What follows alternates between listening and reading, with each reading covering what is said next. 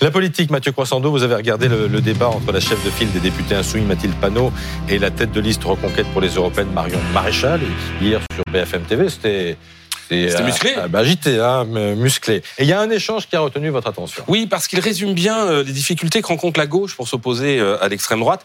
il porte sur la question du racisme anti-blanc. Regardez, c'est Marion Maréchal qui pose la question à Mathilde Panot, laquelle va avoir un peu de mal à répondre. On veut tuer du blanc Je vais vous expliquer ce qu'est le racisme. Le racisme a un côté structurel. ou non Comment Vous ne pouvez pas me dire oui ou non. Le racisme anti-blanc existe ou n'existe pas. Vous êtes obligé de me eh faire ben, une thèse. D'accord Non, je vais vous expliquer, je vais vous répondre très clairement. Il y a des discriminations, il y a des appels à la haine qui peuvent exister et qui sont tout à fait condamnables, mais ça ne s'appelle pas du racisme anti-blanc, qui, je le rappelle, est une invention de l'extrême droite. Ah oui on la sent pas très à l'aise, Mathilde Panot. Oui, elle a du mal, Mathilde Panot, et on va essayer de comprendre pourquoi.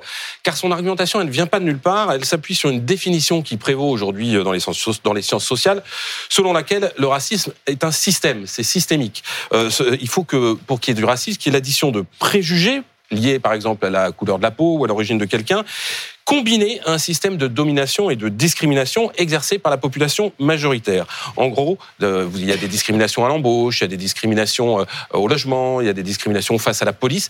Et en gros, comme les Blancs ne souffrent pas de ces discriminations à l'embauche, au logement ou face à la police en France, il n'y aurait pas de racisme en ciblant. Le tour est joué. Euh, c'est évidemment court, très court comme argument parce que comment nomme-t-on le fait de traiter quelqu'un de sale blanc si c'est pas euh, du racisme? La gauche ne sait pas répondre à ça, c'est pour ça qu'elle tourne autour du pot. Ça traduit aussi une vision très binaire répandue à gauche pour laquelle ceux qu'elle considère comme des opprimés ne peuvent pas tout d'un coup devenir des oppresseurs. Mais il y a une deuxième raison pour laquelle Mathilde Panot est, mal à l'aise, c'est aussi et surtout que cette formule de racisme anti-blanc, euh, parfois déclinée en racisme anti-français, euh, ben, c'est un concept qui a été brandi par l'extrême droite depuis 40 ans pour critiquer, délégitimer l'antiracisme en France et ses organisation. Donc on comprend que la gauche ait du mal à l'employer dans le débat politique, où il y a un vieux principe euh, qui veut que reprendre les mots de l'adversaire, c'est déjà euh, lui donner raison. Mais pour vous, c'est une erreur? Oui, c'est une erreur parce que euh, cela revient à ne pas aborder le racisme sous le bon prisme, mais à le banaliser.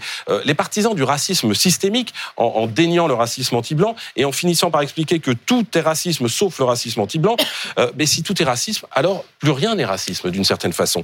De l'autre côté, on a l'extrême droite qui dit que le racisme qui frappe les minorités visibles en France, mais d'une certaine façon, il serait annulé par le racisme anti-blanc et que de cette façon, euh, tout se vaut. Mais dans un cas comme dans l'autre, ça ne permet pas de réduire ce fléau, ni les préjugés qui l'accompagnent, parce que combattre le racisme, ça nécessite de voir les choses, de nommer les choses de façon universelle et dans toutes ses dimensions.